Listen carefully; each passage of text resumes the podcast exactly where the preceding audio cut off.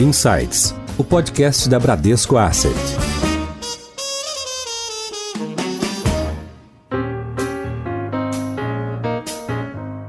Olá, bem-vindos a mais um episódio do Insights, o seu podcast semanal da Bradesco Asset. Eu sou a Priscila Forbes e hoje nós vamos falar sobre educação. O setor de educação passou por grandes transformações nos últimos anos. Essas mudanças compreendem desde a fusão e aquisição de escolas e universidades até uma nova oferta de cursos, novas experiências de ensino e atividades educacionais e também com o crescimento do ensino à distância. Desde o início da pandemia da Covid-19, milhares de estudantes tiveram que se adaptar a estudar em casa. Para falar sobre esse tema, o nosso convidado de hoje é o Daniel Castanho, que é sócio e presidente do Conselho de Administração da Anima, um dos maiores grupos de educação do Brasil. Daniel, bem-vindo. Um prazer estar aqui falando com vocês. Obrigada. E trouxemos de volta também o Renato Ensman, que é diretor executivo aqui do Bradesco. Renato, bem-vindo de volta.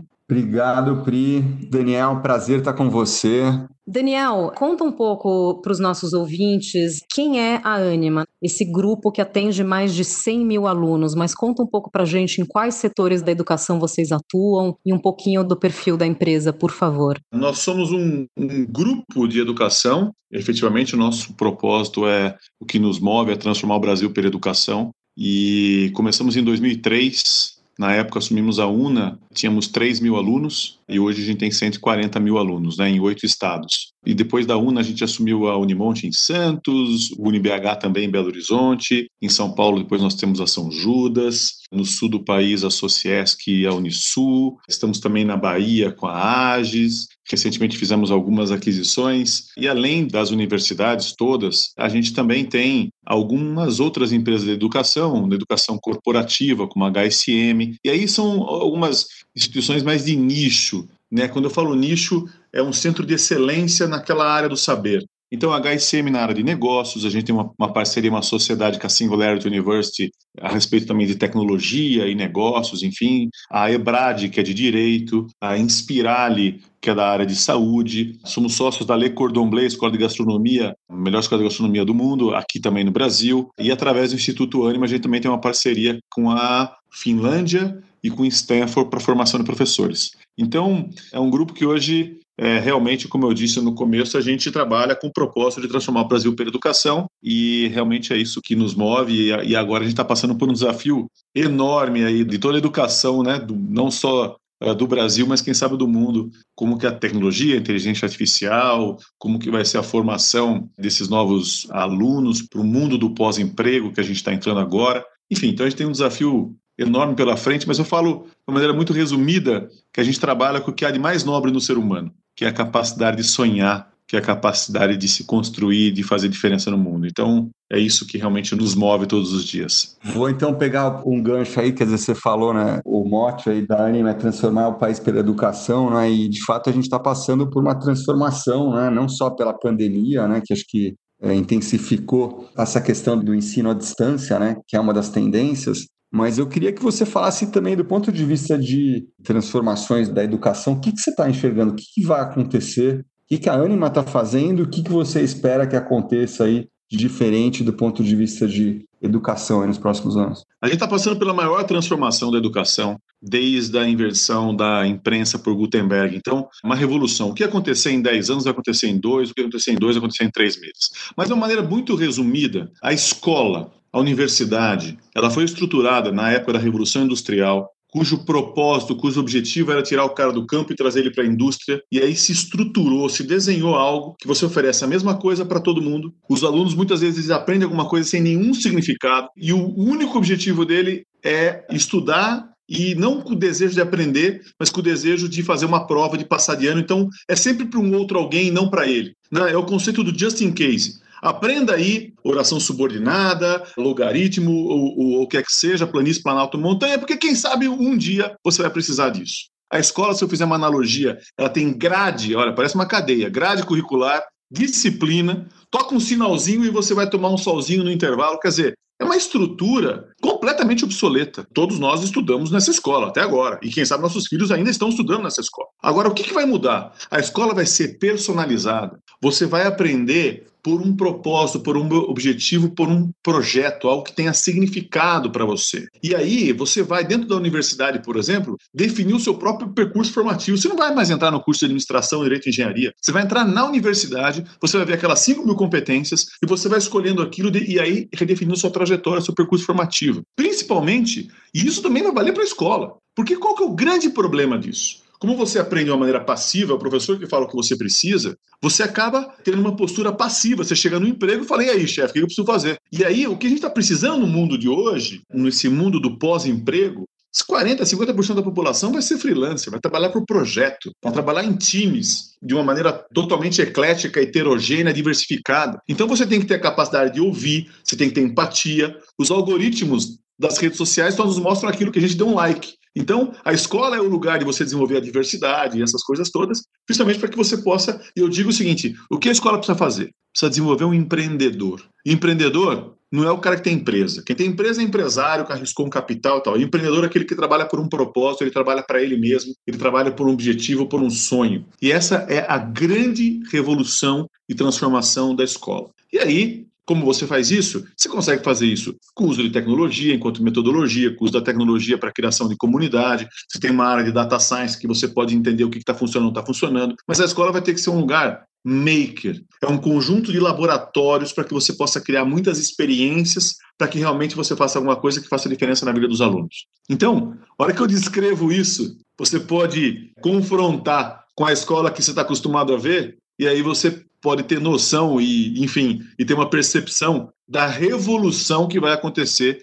efetivamente dentro da educação. Mas isso é alguma coisa que você enxerga no curto prazo? Você acha que é possível já mudar a tal da né, grade, né, como você falou, grade curricular? É possível já imaginar isso aqui acontecendo aí dentro dessa década, por exemplo? Eu tive uma conversa com o Peter Diamandis da Singularity e ele fez uma analogia que eu achei incrível. Ele falou: há milhões de anos caiu um asteroide na Terra e acabou com os dinossauros. E agora caíram dois asteroides na Terra. Né? Um uh, foi a própria inteligência artificial que faz com que a gente tenha que mudar completamente. A gente tem agora análise de dados para entender o que, que funciona ou não funciona. E tudo que é repetitivo realmente vai ser muito melhor feito pelo computador, pelo robô, do que pelo ser humano. Aí tem o Covid, que é o segundo, que na verdade ele é um catalisador daquele primeiro. E eu posso completar a analogia dele e dizer: os dinossauros vão deixar de existir. Os dinossauros vão morrer. A diferença desse momento para milhões de anos atrás é que agora os dinossauros têm a possibilidade de se reciclar. As instituições elas terão que se reinventar. As pessoas não vão mais aceitar. Vamos lá. Várias vezes eu, você, é, Priscila, Renato, enfim, diversas pessoas. Quantas gente já pegou entre avião, aeroporto, trânsito, quatro horas para fazer uma reunião de uma hora, depois mais quatro horas de volta? Quando que a gente vai fazer isso de novo? Nunca mais. Assim como o aluno, ele não vai mais trabalhar o dia inteiro, pegar um trânsito, comer um salgadinho, correndo e assistir um professor ficar lendo um PowerPoint. Nunca mais. Não tem. Quer dizer, a hora que a gente fala do ensino à distância, esse ensino à distância que a gente tem no Brasil, ele é igualzinho o telecurso segundo grau da década de 80. Só que antes você mandava um livro, agora você manda um PDF. Então, este modelo de escola, que o professor fica lendo um PowerPoint na sala de aula, ou você manda um PDF e chama aquilo de ensino à distância, morreu. Vamos lá. Todo o conteúdo do mundo, todo o conteúdo do mundo, de fazer um bolo de chocolate, de fazer uma, um, um foguete, de fazer uma receita, o que é que seja, tá online e de graça. E aí, qual é o papel da escola? O papel da escola não é mais entregar conteúdo. O papel da escola é através do professor. E aí a gente entra num momento de valorização enorme do professor. Através do professor, professor que faz perguntas, que provoca, que instiga, que desenvolve a curiosidade, a empatia, a colaboração, enfim, através do professor. E dos espaços de aprendizagem, laboratório, espaço maker, espaço para ele ter experiência, enfim, para prototipar, para errar, para aprender a errar. Aí sim você vai transformar esta informação em conhecimento. Agora você tem que bater com o repertório do aluno. Por isso que eu digo, se você vê um filme hoje, o mesmo que você viu há 10 anos, parece que é outro filme, porque você é uma pessoa muito mais madura. Então o papel do professor e dos espaços de aprendizagem é criarem experiências para que esse aluno possa ampliar esse repertório dele para que ele possa ter uma capacidade de absorção, de entendimento, despertar curiosidade. E aí você tem que aprender por significado. Então, por exemplo, aquelas provas. Só para dar um, um outro exemplo, a avaliação. A avaliação é algo punitivo. A avaliação não é um, um, um desafio, não é um game. Né? Então, a hora que a gente fala da gamificação, imagine o seguinte: para que serve uma prova? Se você é só para saber a sua nota, você fez a prova para o professor, a prova para passar de a prova para um outro. Para que seja para você a prova, a prova não pode ser punitiva, ela tem que ser construtiva. O importante de uma prova é você saber o que você não sabe. E a gente muitas vezes nem dá feedback para o aluno. Você fala, você tirou sete. E daí? Você não sabe nem que você errou. O que é importante? Fala, olha, Renato, você não aprendeu ainda isso, isso, isso, você tem que aprender novamente. Então, é uma mudança que ela é muito profunda, entretanto, em vários aspectos, não necessariamente extremamente complexa. Ela pode ser mais simples do que a gente imagina, mas vai haver uma modificação muito profunda em relação ao desejo de aprender, que é isso que a gente precisa despertar. Em alta. Daniel, na Anima vocês estão na vanguarda do ensino, né?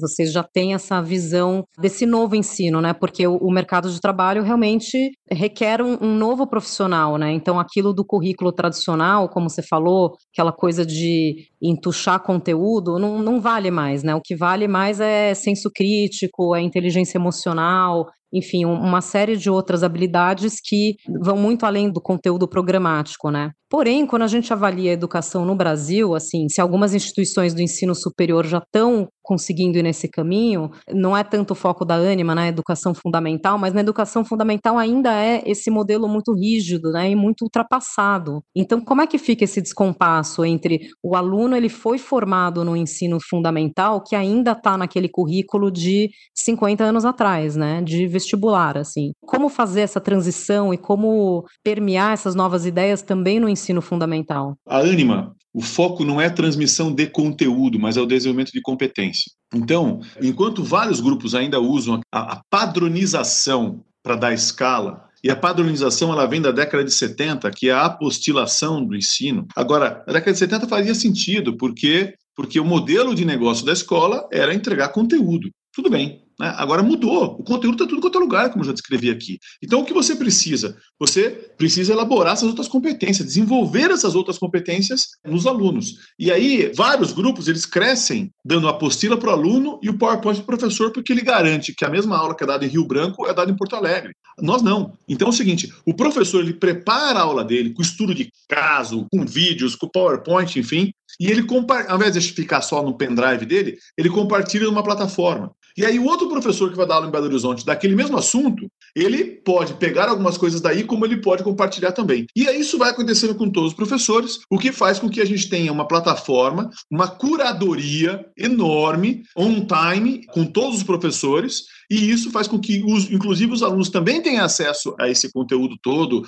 a essa plataforma toda, o que faz com que os espaços, os momentos que o professor está junto com o aluno, seja momento de discussão, de reflexão, de provocação, de pergunta, de construção coletiva, e não simplesmente de ficar repassando um conteúdo que pode ser repassado de uma maneira assíncrona, de uma maneira gravada, de uma maneira, enfim. E essa é a grande diferença. O que acontece? A gente tem um desafio enorme no Brasil mas também de uma oportunidade única, porque outros países, essa, essa transformação, essa revolução, ela vai acontecer no mundo inteiro. E tem países que a educação já é boa, e é difícil você conseguir mudar o time que está ganhando. Agora, como a gente está, não está bem, está ruim, a gente tem uma oportunidade única de conseguir dar um salto na educação pública, na escola pública do Brasil, inclusive nas escolas privadas também, dar um salto. Isso pode acontecer nesses próximos 10 anos. Então, eu realmente acredito que tem uma oportunidade única. O que a gente faz na Anima, a gente não tem disciplina. Né? A gente tem o que a gente chama UC, que é unidade de conhecimento. E aí a UC, por exemplo, não é uma disciplina de matemática financeira e a outra de contabilidade. Aí você não consegue ter uma correlação entre uma e outra. A gente tem uma UC, por exemplo, de análise financeira, uma UC de, de fazer um business plan. Quer dizer, uma competência que você precisa desenvolver e que envolve esses dois professores. Então, são sempre dois ou três professores para aquela unidade de conhecimento. E tem algumas UCs que são, a gente chama core curriculum, que é para você se preparar para as outras. Então, a gente tem core currículo de pensamento crítico e ética, core currículo de didática, core... enfim, aí as core currículo, de alguma maneira, você tem um nivelamento de todo mundo para suprir esse gap que você descreveu dos alunos que vêm de uma escola pública ou de ou mesmo escola privada, mas uma escola que não tem esse conceito de desenvolvimento de competência, mas sim só de transmissão de conteúdo. Vocês cresceram por aquisições, você começou contando da primeira, né, e fizeram diversas aquisições. E mais recentemente, né, vocês compraram a UniFG, né, que tem um, um, currículo forte em medicina, né? Como é que isso aqui se encaixa? Porque medicina né, é uma área mais técnica, né? Assim como outras, né? E por que exatamente essa vertical aí de, de saúde, de medicina, né? O que, que vocês estão enxergando nisso? O que está por trás da estratégia? Então, Renato, olha só, você fez uma, uma colocação a respeito a, a medicina é uma área mais técnica. Ela, ela não é uma área técnica, ela é uma área que você está formado por uma coisa mais específica. Só que o próprio curso de medicina passou por uma transformação enorme. É inconcebível um curso de medicina que você tenha as disciplinas, que você tenha anatomia, depois a patologia, depois a... Enfim, não dá. Porque o corpo ele é uma unidade. Se ele é uma unidade, ele tem que ser visto como problema. Então, se você está com febre, dor de barriga, tal, tal, o que, que é aquilo? E aí você vai nas inúmeras possibilidades até que você possa definir. Então, você não pode estudar o pulmão completamente separado do coração, completamente separado do fígado. Tal. Então, o curso de medicina, para que ele seja um curso bom, ele tem que ser um curso baseado efetivamente em resolução de problemas sempre um problema holístico. Ele pode ser uma proxy da transformação toda que deve acontecer em todas as outras áreas do saber no curso de direito, curso de engenharia, o curso de. Quer dizer, o curso de engenharia, você não pode ficar estudando resistência de materiais diferente do que a matemática, diferente do que o cálculo. Tem que ser como que eu vou construir aquele projeto e para aquilo eu vou ter que, vou precisar daquele conjunto de conhecimentos e informações para que eu possa resolver aquele problema. Então, se a educação vai passar por uma transformação enorme, a outra área que indiscutível passar por uma revolução também é a área de saúde a área de pesquisa, a área, enfim, né, tudo que envolve o ser humano. E a educação, você, o core é o ser humano, assim como saúde também é o ser humano. Então, essas duas áreas, elas efetivamente são áreas que vão passar por uma transformação enorme. Então, o curso de medicina é quase assim: tudo o que a gente tem que fazer da revolução da educação, enquanto metodologias, enquanto experiências e tudo mais, junto com o que ensinar para este futuro médico. O como preparar o médico, porque o cara que está entrando hoje na universidade ele vai se formar daqui a seis anos. E isso depois ele vai fazer uma residência e tudo mais, então ele vai estar preparado mesmo, com a sua potência muito forte, daqui a 10 anos, o médico. Como preparar essa pessoa hoje para um mundo daqui a 10 anos? E isso faz com que a gente tenha que estar antecipando, por isso, a Inspirale. A Inspirale é, assim como a HSM é para negócios, a Inspirale é esse nosso centro, né? essa inteligência toda para conseguir tentar antecipar tendências, antecipar o futuro e também a ligação, porque a gente está falando desse mundo, né, o 4.0, de toda a área da biotecnologia, enfim, por isso também a nossa sociedade, a nossa parceria com a Singularity University. Mas voltando um pouco sobre esse ponto que a gente tocou, né, na, na, formação de pessoas, né, e desse futuro profissional, nós no Bradesco também temos é, educação como um dos, dos nossos pilares, né. Então a gente tem a Fundação Bradesco que forma milhares de alunos e, bom, vou deixar o Renato contar um pouco sobre a fundação. Bom, a fundação é na verdade o maior acionista do Bradesco, né. Tem basicamente 30% do nosso capital, é um motivo de orgulho para todo mundo que trabalha no Bradesco e que tem alguma relação, né? Eu gosto de falar que 30% do nosso tempo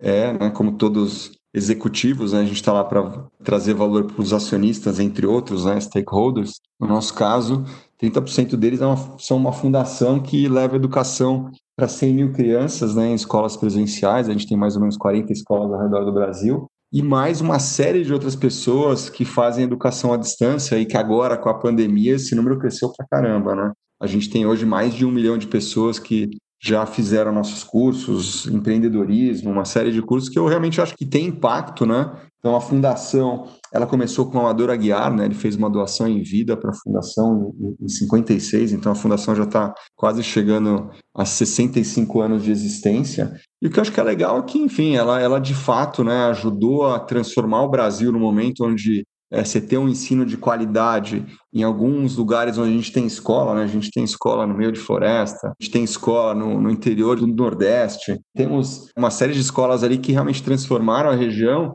e hoje, com o ensino à distância e uma série de outras atividades que a gente vem fazendo, a gente consegue, de fato, impactar. Isso aqui está certamente impregnado aí no, no DNA de todo mundo dentro do Bradesco. A Fundação Bradesco e tudo que vocês fazem a respeito, né, pela educação, eu algumas vezes eu, eu cito vocês como exemplo e, e, realmente acho que todas as, as grandes empresas deveriam, de alguma maneira, fazer algo parecido com o que vocês fazem. Né? Imagina que a, quando você deixar de herança para os seus filhos, ao invés de você deixar para os seus três filhos, deixe para quatro. E um deles sempre deveria ser uma fundação. Porque esse pode ser, para mim, é um formato incrível né, de um equilíbrio maior inclusive de valorização e de motivo de orgulho para todo mundo que trabalha lá, como você acabou de descrever. A gente, a gente fez uma mudança muito grande. Eu, falei aqui no começo que o propósito da Anima é transformar o Brasil pela educação. Entretanto, pós-pandemia, né, ou já nesse momento, passado a pandemia, eu posso dizer que a gente mudou o nosso propósito. Nosso propósito não é mais transformar o Brasil pela educação. Nosso propósito é fazer com que todo brasileiro tenha o propósito de transformar o Brasil pela educação. E vocês são um exemplo disso. E quem sabe a gente possa, de alguma maneira, estarmos juntos com esse desafio de fazer com que todo brasileiro, porque a hora que todo brasileiro tiver esse propósito, entender que educação para um país não pode ser prioridade, tem que ser premissa mas o que vale na vida é a gente aprender, a gente se desenvolver, a gente crescer para querer fazer alguma coisa que faça sentido, né, que torne o mundo melhor. E você só consegue fazer isso se você aprende. Então a vida nada mais é do que um momento, um tempo que você está aqui para a gente aprender, para a gente crescer, para a gente se tornar uma pessoa melhor. E tem gente que deixa de fazer isso. E são aquelas pessoas que eu falo, elas existem. Ao invés de elas viverem, elas existem. Quando você deixa de aprender, eu sempre pergunto para as pessoas: quando foi a última vez que você fez alguma coisa pela primeira vez? Se faz muito tempo, é porque você não está arriscando, você não está usando, você não está aprendendo. Então, o que vocês fazem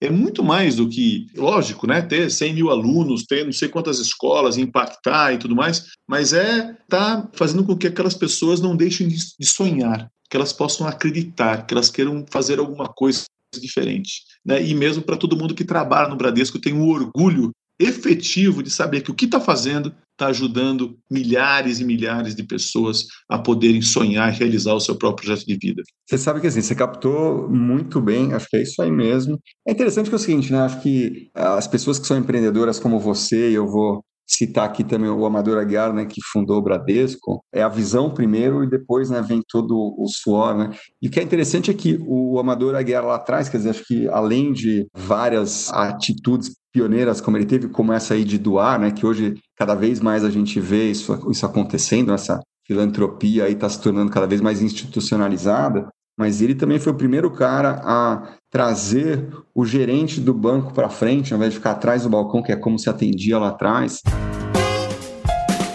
Em Foco. Pegando esse gancho aí de né, transformar o país, a gente acabou de viver um momento aí que foi até teve toda a sua dramaticidade, que foi a, a vinda de um novo ministro da Educação, né? Que, que você, né, que pensa bastante nesse tema, o que, que você enxerga como os principais desafios para o novo ministro? Eu sempre disse que acho que o braço direito do ministro da Economia deveria ser o ministro da Educação.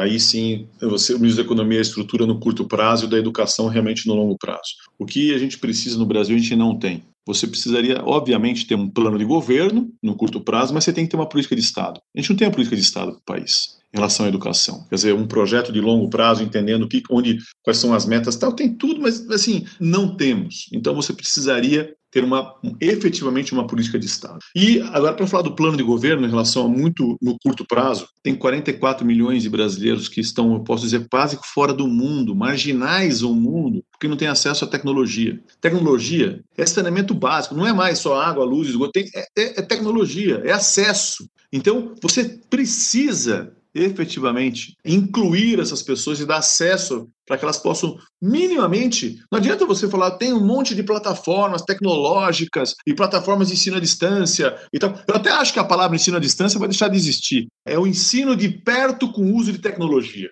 Eu falo muitas vezes, hoje, uma, uma, uma videoconferência que você está dentro da casa da outra pessoa, está olhando no olho você fala que é distância. Mas se você assistir uma palestra com duas mil pessoas e você está vendo só aquela pessoa no telão, aquilo era considerado presencial. Então, a gente vai rever esse conceito de espaço, de lugar e de tempo, enfim. Mas é indiscutível que você precisa incluir as pessoas, né, e as crianças, enfim. A gente tem que trabalhar com a equidade. Então, a igualdade é, se você tiver 10 pães e 5 crianças, você dá dois para cada um. A equidade, você dá mais para quem tem mais fome, três para quem está com mais fome, um para quem está com menos fome, enfim. Então, a gente precisaria trabalhar efetivamente com a equidade no Brasil e nunca mais admitir ter dois níveis de escola, uma escola particular e uma escola pública. Mas como a gente faz isso? Efetivamente investindo, como eu disse, nesses espaços e os espaços de aprendizagem pode ser tanto presenciais quanto virtuais, a criação de uma comunidade de aprendizado, e isso passa, então, para dar ideias bem práticas. Imagina o seguinte: os meus filhos, quando eles vão fazer algum trabalho, quem é o grupo deles? Os, os amigos da própria escola.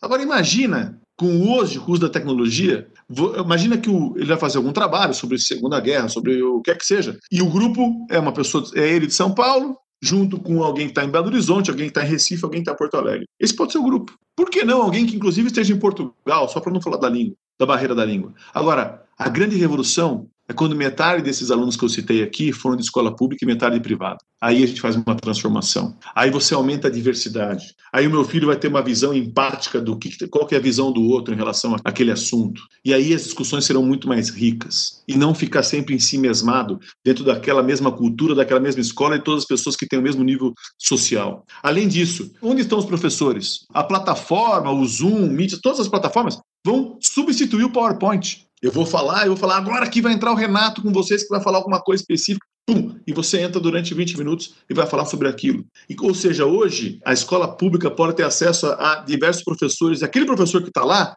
é o professor que vai inspirar, provocar, fazer pergunta, mas o que vai ajudar a dar resposta, os especialistas podem estar em qualquer lugar hoje do Brasil. Mas assim, eu acredito, como o país é um país continental, que a gente vai, se a gente conseguir e, e ficar pensando em soluções que sejam aquelas soluções para o país como um todo, é muito mais difícil. Onde houve revoluções dos países, né, não existe nenhuma sociedade bem desenvolvida que não tinha por trás universidades fortes, escolas fortes e tudo mais. Você vê diversos exemplos, inclusive mais recentes, como Finlândia, como mesmo Portugal que eu citei, Singapura e tudo mais. Mas você tem que pensar como um ecossistema.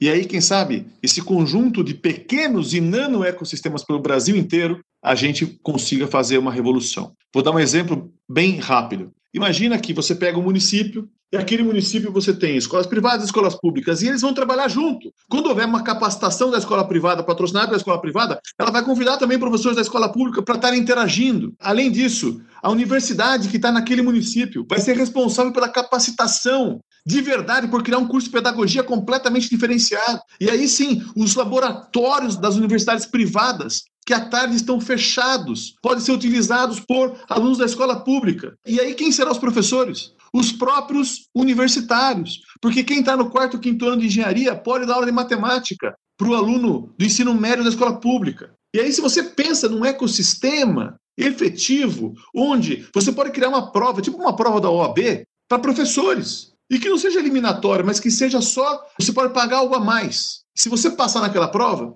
o seu salário vai ser o dobro, vai ser uma vez e meia a mais. Imagina. E aí o que vai acontecer com o tempo? As escolas de pedagogia vão falar igualzinho falam hoje. Olha, aqui 40% dos alunos passam nessa prova. As escolas vão começar a falar, igual falam que tem mestrado, doutorado, falam: olha, aqui todos os meus professores têm esse certificado. Os pais vão começar a chegar e falar assim: eu quero saber se a professora do meu filho tem o um certificado tal. E aí você criou uma valorização, e quem sabe em 5 anos, 10 anos, você criou uma carreira de professor que eles vão receber o dobro, que seja uma carreira admirada, uma carreira valorizada, uma carreira onde todo mundo, as melhores pessoas queiram ser professores, e você fez uma revolução em todas as escolas. Então eu estou falando que não acredito que há uma bala de prata e que vai solucionar. Mas eu dei aqui dois, três exemplos, seja da criação de uma comunidade através da tecnologia, seja acesso a professores, ou seja, um projeto de valorização do professor, e poderia falar aqui mais um outro conjunto de mais meia dúzia de coisas, que realmente esse conjunto poderia fazer uma transformação, uma revolução dentro do Brasil. Daniel, estou pensando aqui que deve ter gente nos ouvindo, estudantes universitários devem estar tá vibrando com isso que você está falando. Acho que é o, é o sonho, a fantasia de todo, de todo estudante é poder avaliar o professor também, né? Fazer uma, uma avaliação 360. Se a gente faz isso nas empresas, por que não fazer nas escolas, né? Você consegue ter uma empresa criativa se você é, incentiva o conflito de ideias, não o confronto de pessoas, mas o conflito de ideias. O conflito de ideias você incentiva o erro honesto e aí sim você vai fazer algo que as pessoas não têm medo de ser avaliado. A avaliação nada mais é do que algo muito bom, para você entender como você está. E ela não precisa ser algo que acontece uma vez por ano, para dar um feedback, não. Ela é contínua, ela tem que ser semanalmente. Você tem que querer receber feedback para você crescer. O professor se realiza quando ele percebe, quando ele descobre, quando ele vê que o aluno dele aprendeu. Então, essa é a grande realização do professor. E aí o professor, ele deveria querer saber como que ele está indo, o que, que ele precisa fazer, que ele pode melhorar. Todo professor, para ser um bom professor,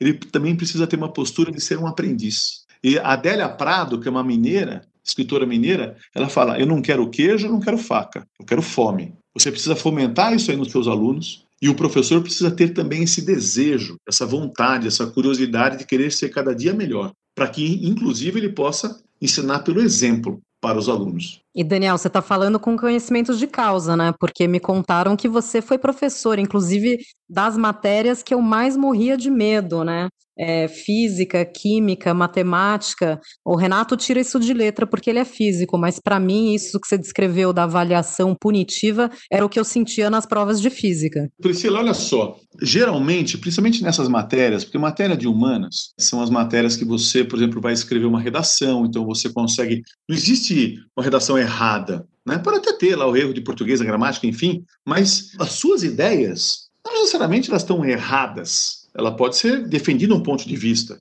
A sua visão sobre a história, sobre a geografia, sobre geopolítica, não tem resposta errada. Então, qual que é o grande problema? Vamos lá. Quando você faz uma prova e você tem que acertar, tem respostas certas. E aí você tem um gabarito. Porque tudo que tem gabarito, você já prevê uma resposta certa você antecipa o que deveria estar correto e o que está errado. Você não dá margem para que a pessoa possa refletir sobre aquilo e pensar sobre aquilo. E aí você fala, não, mas a matemática tem que ser assim, 2 mais 2 sempre são 4. Claro, mas a questão não é o 2 mais 2. O 2 mais 2 são 4 é, é igual a gramática. Mas você tem que dar a liberdade. A matemática eu vou falar isso, você que, quem sabe, não gosta de matemática vai achar louco, mas a matemática é poética. A física é poética. A química é uma alquimia. Então, ela te provoca dentro dessa maneira. Eu dava aula de estatística também. Então, quando você consegue entender que a matemática é poética, que ela vai te explicar coisas de uma outra forma, vai te fazer uma leitura de mundo. Ninguém consegue ser músico sem entender da matemática. E é isso que eu quero dizer. A hora que você entende a matemática desta maneira, aí você vai falar, então tá bom, a gente vai apaixonar, deixar as pessoas apaixonadas. E eu vou dar uma sugestão aqui. Sabe o que acontece? Para que você consiga ensinar alguém, você precisa ter paixão por aquilo. E a tua paixão é porque você transmite, você contagia através da sua paixão por aquele assunto. E aí você pode lembrar, lembra agora, em um minuto, quem são os professores incríveis que você teve durante a sua vida? Todos eles eram apaixonados, todos. E qual é o problema hoje das crianças? Quem faz pedagogia muitas vezes não gosta de matemática. Mas como a matemática básica é muito simples né, para as crianças, é adição, subtração, multiplicação, divisão, enfim, o próprio professor acaba dando. Mas a aula de artes, a aula de línguas, a aula de esporte, sempre tem um outro professor. A minha sugestão é que para as crianças, como agora a professora que fez pedagogia, ela não gosta de matemática, ela não tem paixão pela matemática e ela não transmite isso para as crianças. Agora imagina que para as crianças ali do fundamental 1 e do infantil, você tivesse um professor especialista, apaixonado por matemática, para ensinar adição, para ensinar subtração, coisa simples. Mas não importa, não é o conteúdo que é importante, é a paixão dele. Aí a gente vai ter muito mais adolescentes e jovens e adultos apaixonados por matemática. Pegando aqui o gancho, você sabe que assim, já que a Pri me entregou aí como físico que eu sou mesmo aí, né? Cheguei a fazer aí uma parte aí boa da minha carreira aí em física. Você sabe que todo mundo, quando você fala, né, público geral aí, quem são né, os grandes heróis da física, as pessoas pensam no Einstein, né? Eventualmente um Isaac Newton. Quando você fala com os físicos, tem um cara chamado Richard Feynman, é um americano, e ele é o grande herói, né?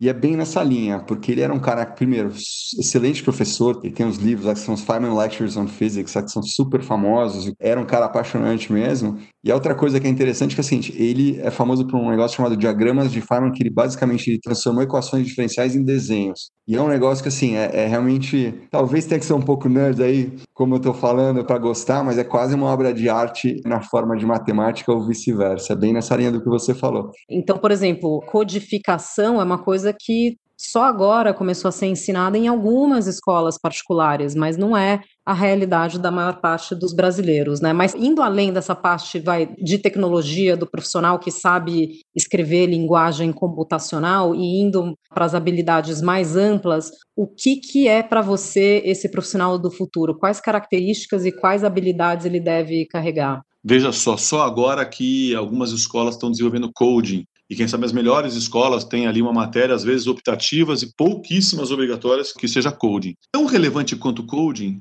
é você ter filosofia, é você ter meditação. E é isso que eu estou falando. O currículo, a hora que você vai olhar de uma escola, para o teu filho, tem que ter essas duas coisas tem que desenvolver esse outro lado. E eu falo da filosofia, não só da filosofia estrito, no sentido de você estudar Platão, Kant e Nietzsche, mas eu estou falando da filosofia enquanto metodologia, de você questionar os porquês, de você ter aquele desejo de entender o outro lado e questionar, e por que não? E se fosse assim? E o que aconteceria se esta pessoa com esse pensamento crítico, esta pessoa com uma ética profunda, esta pessoa que tem a possibilidade de efetivamente ter a capacidade de ouvir, e a capacidade de ouvir não é escutar na boca do outro a mesma coisa que você pensa. Por que, que isso é importante? Porque a gente está entrando no mundo onde a diversidade eh, será fundamental. As pessoas, por exemplo, na Anima não existe mais área de tecnologia, ela já é esparramado, a gente trabalha com squads, com times,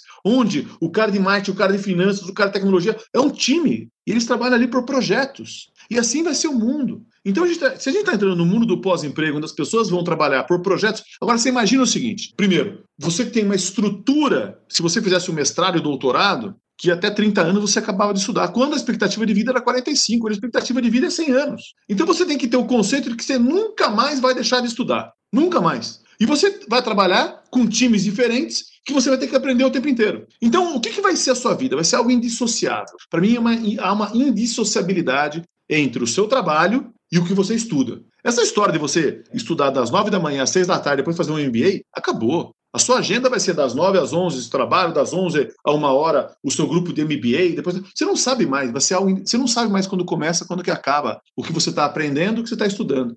Há alguns anos, criaram as universidades corporativas, que era para suprir um gap entre a universidade e as empresas. Eu acho que hoje a gente tem que criar as empresas universitárias. Ou seja, a empresa será um lugar onde você vai estar aprendendo o tempo inteiro. Eu falo, olha, se faz mais de uma semana que você não aprende, né? É, chuta a canela do seu chefe, tá, eu tô fora. Por quê? Porque eu não estou aprendendo. Tem gente que fala, eu tenho 20 anos de experiência. Eu falo, será? Ou é um ano de experiência e 19 de repetição? E é disso que eu estou falando, é esse outro mundo. As pessoas vão ter que ter esse desejo contínuo, permanente de aprender. A gente está falando, é o lifelong learning. Ter a possibilidade de você ouvir. Né? Tem um, uma, a, a um livro que chama Judgment, Acho que não tem tradução aqui, mas a tradução seria discernimento. E para mim é um dos melhores livros de liderança que eu já li. Na verdade, para você ter discernimento, você precisa depois ter várias outras coisas, né? É saber ouvir, saber escutar, ter gatekeeper, um monte de coisa, mas enfim, de maneira bem simples, o que, que essa pessoa deveria fazer? Eu falo, é o que eu gostaria de ensinar para meus filhos, é o que eu gostaria que a Anima tenta desenvolver em todas as pessoas. Primeiro, fazer com que você descubra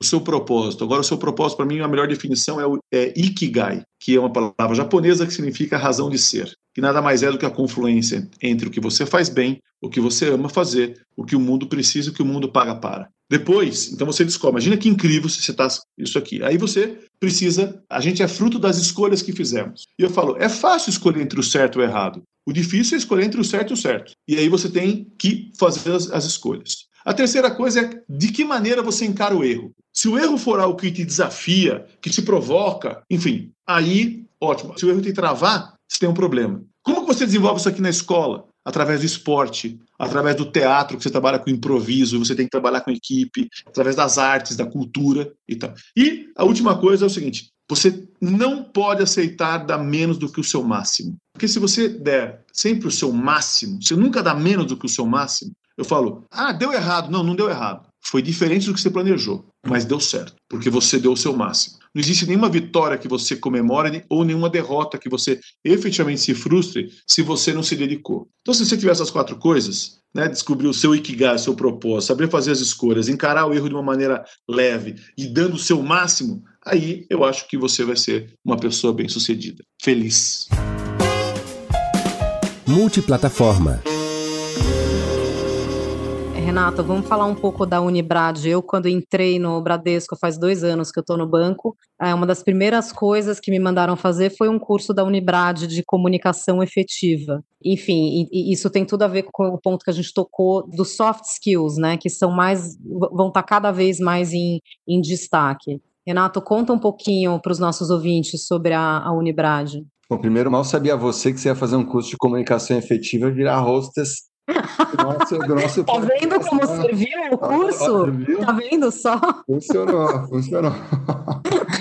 Mas, mas é sempre. A Unibrad é um mega orgulho, né, também da gente. Eu falei um pouquinho da Fundação Bradesco, mas a Unibrad, ela ganhou uh, diversos prêmios, entre eles é, o prêmio de melhor universidade corporativa do mundo. E acho que o que está por trás disso é um pouco essa visão, né, que o próprio Daniel falou, né, de ao invés de ter uma uh, universidade corporativa ser uma empresa universitária, né, porque o que a gente enxerga é isso aqui é de fato parte integrante do Bradesco. A gente está num ambiente do mercado financeiro onde cada vez mais aí nossos concorrentes né, surgem de diversos lugares, eram os bancos tradicionais, agora são big techs, fintechs, é né, um mundo em transformação que requer né, eh, capacidades diferentes dos nossos funcionários. Né? O termo que a gente costuma usar é o reskilling, né? em português é a recapacitação. Né? No fundo, o que a gente precisa é, é de novas capacidades para fazer frente a esse novo desafio do mercado financeiro. É, o que eu costumo usar como exemplo é o seguinte: dizer, antigamente, quando as pessoas pensavam no, no bancário tradicional, elas pensavam no caixa no gerente, né? Essas eram as, as profissões tradicionais de banco. Hoje no Bradesco, a gente tem sociólogos, a gente tem um, uma profissão chamada storyteller, que em português muita gente chama de jornadeiro, são os caras que fazem as jornadas que os nossos clientes vivem ali dentro das suas necessidades financeiras, né? E como é que a gente faz para transformar né, um universo de 95 mil pessoas, né, que estão em diversas etapas da sua carreira, e pessoas que podem fazer frente a essas necessidades dos nossos clientes, aos desejos dos nossos clientes, essa transformação toda. Então, o que a gente faz é investir muito em educação através da Unibrad. Aliás, a Unibrad é uma grande parceira da HSM, né, que tem uma série de cursos que a gente faz ali em parceria com a HSM, até com a Singularity, a gente também já teve algumas parcerias de mandar alguns executivos, né, então a Anima está tá bem envolvida nesse nosso mundo da Unibrad, mas isso aqui para a gente é fundamental para que o Bradesco continue a ser né, tanto competitivo nesse mercado quanto ajudar nossos clientes a continuarem né, a sua trajetória de vida com a gente podendo ajudar de alguma forma. Legal. Agora eu quero ir para um tema que vou puxar um pouco aqui para os meus gostos pessoais. A Anima tem a licença da Cordon Bleu no Brasil. Não sei vocês, mas eu adoro cozinhar. Então, primeiro eu queria perguntar, Daniel, se você está se arriscando aí na pandemia de Masterchef em casa, se você já fez os, os cursos da Cordon Bleu. Na realidade, eu sou apaixonado pela culinária no sentido, mas eu não sou Hum, eu não sei, né? Ao contrário, não tenho nenhum dom para isso. O máximo que eu arrisco é um churrasco. Mas a Tereza, minha esposa, ela, ao contrário, nessa pandemia, ela, enfim, está fazendo coisas incríveis. Ela ficou responsável aqui na família por cozinhar isso aí, e é muito legal, porque eu falo, a sociedade, ela, historicamente, ela se desenvolveu ao redor da mesa, né? Então, você sempre fala o que. Agora não, vai, esquece esse momento que está vivendo, mas assim, o que você fez? Nossa, eu fiz um churrasco com meus amigos, eu comi uma pizza, eu fiz não sei o quê. Tá sempre, sempre a comida, ela tá no meio dessa celebração. O ser humano é isso. Ele, ele gosta de celebrar, ele gosta de comemorar, então acontece ao redor. E eu acho que, por exemplo, em casa foi incrível, porque realmente era a maneira que ela fez de, de realmente ela cozinhar para os meus filhos, para a gente, de cuidar da família. E isso é uma coisa incrível. Então, a Le Cordon Bleu, ela, ela tem um, um, orgulho muito grande de, de poder ter trazido a Le Cordon Bleu para o Brasil, porque eu realmente acredito que a, a sociedade acontece ao redor da comida, da bebida, da celebração. Então, eu posso dizer o seguinte, através dos saberes e dos sabores. E a Le Cordon Bleu, ela realmente se resume assim, né? Ela acontece através dos saberes e sabores. Mas você sabe que a gente fez um evento do Private, né? Que a gente tem investido bastante lá no Private Bank, lá no Bradesco, a gente contratou uma série de, de bankers, e justamente até para a gente poder, né? Enfim, integrar essa equipe, né? Que tinha muita gente nova, a gente fez um evento no Cordon Bleu. A gente passou uma noite lá, todo mundo né, fazendo um prato super interessante, né? Com um dos chefes lá, que é um, um, dos professores. Foi incrível, foi sensacional. E foi um negócio super bacana, porque também integra demais, né? Porque todo mundo faz junto, depois né, senta para comer. Foi um negócio sensacional, foi super bacana. Não, Renato, isso aí é, é assim, para formar team building, né? Então, para você que, que cada um faz os, Uh, um pedaço do prato e depois todo mundo celebra, todo mundo come junto. Isso aí é uma das coisas que hoje é mais demandado dentro da Le Cordon Bleu, assim como tem o Petit Cordon Bleu. E esse eu já fiz. Junto com meus filhos. E é também uma experiência espetacular. É num sábado que você vai com seus filhos e dependendo da, da idade, ou ele faz uma torta, os mais pequenininhos, e é incrível, né? E depois, ou os mais velhos realmente eles fazem ali um, um prato principal e tal, mas também foi uma experiência incrível. Legal, hoje eu vou pegar o meu livro de técnicas culinárias da Cordon Bleu e vou, vocês me inspiraram, hoje eu vou, vou pro fogão hoje então. E além da grelha, a gente também sabe abrir vinho, né? Então, com uma ah, maestria. Isso, isso, isso é algo que eu faço com alguma sem frequência. Dúvida. Uma coisa não vai sem a outra.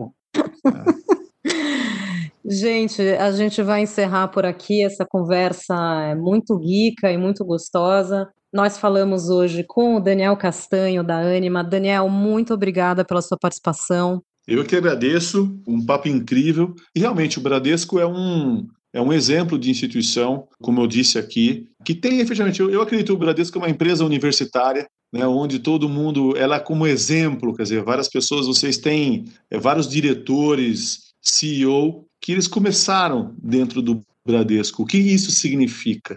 Que é uma empresa que forma pessoas, que é uma empresa que dá oportunidade para as pessoas, é uma empresa que valoriza as pessoas que aí estão. Então, é, o Bradesco é realmente um orgulho para o país e é um exemplo para outras empresas. Além disso, o que você disse, Renato, quer dizer, a fundação ser um dos maiores acionistas do próprio banco, também é um outro exemplo que deve ser seguido por diversas outras empresas no Brasil. Eu, dentro da Anima, a gente tem um programa chamado Dádiva, que quando a gente abriu capital, a gente deu ações para todo mundo que trabalha na Anima, todas as pessoas, são todos acionistas. E a gente acabou de fazer um follow-on e, de novo, demos ações para todos os, os, os funcionários com mais de um ano de casa. Vários receberam um milhão de reais em ações. E eu quero dizer que esse desejo, a gente está fazendo isso aqui no decorrer da nossa história, mas eu espero também que quando a gente já não tiver mais no dia a dia ali da empresa, que a própria empresa, né, que, que o Instituto Anima seja um dos grandes acionistas da Anima. Né? Pretendo seguir esse exemplo que o Bradesco deixa para várias outras empresas. Então,